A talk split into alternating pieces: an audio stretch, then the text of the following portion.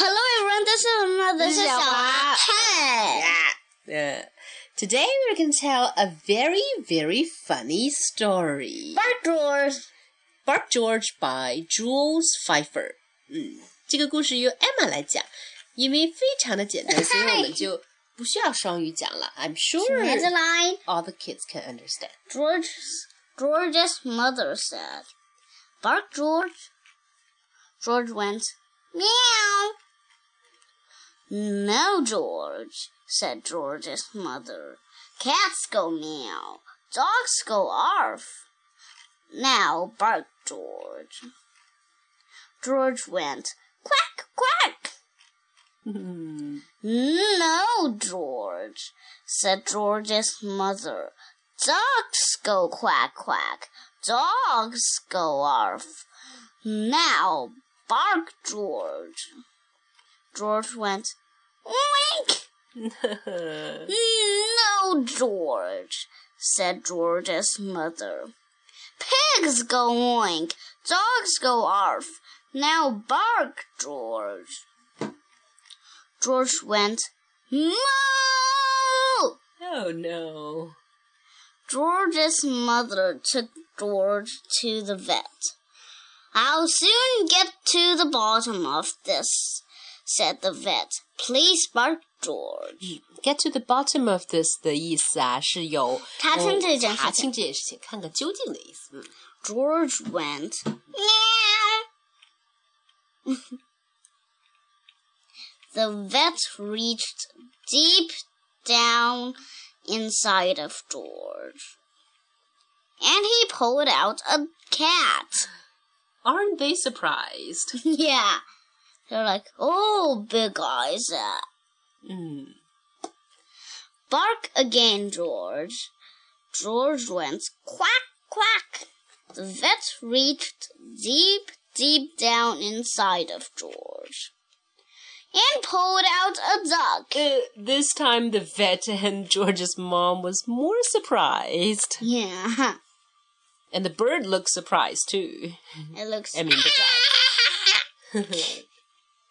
Bark again, George. George went oink. The vet reached deep, deep, deep down inside of George. Hmm. He can't swallow the pig You know he can't. But and pulled out a pig. yes, this time they're even more surprised. Bark again, George. George went moo. The vet put on his longest latex glove. Latex glove 是橡胶手套。 George's mother could barely see. Yeah, George's mother was covering her eyes. Then he reached deep, deep, deep, deep, deep, deep, deep, deep, deep, deep, deep down inside of George. And and pulled out a cow. yeah, the cow was practically sitting on the vet because it's so big. And George's mother It was- turning oh, my. her his mother was upside down basically. Bark again, George. Now everyone was tired. George went. Ooh, and the mom and the vet were very Was- very happy, right? George's mother was so thrilled that she kissed the vet. And she and the cat and the duck and the pig and the cow. So she kissed everybody.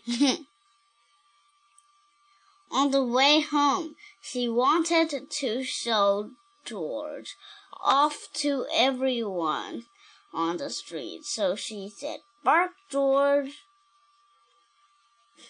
And George went, Hello. Oops. Did he eat a kid? yeah, did he eat a kid?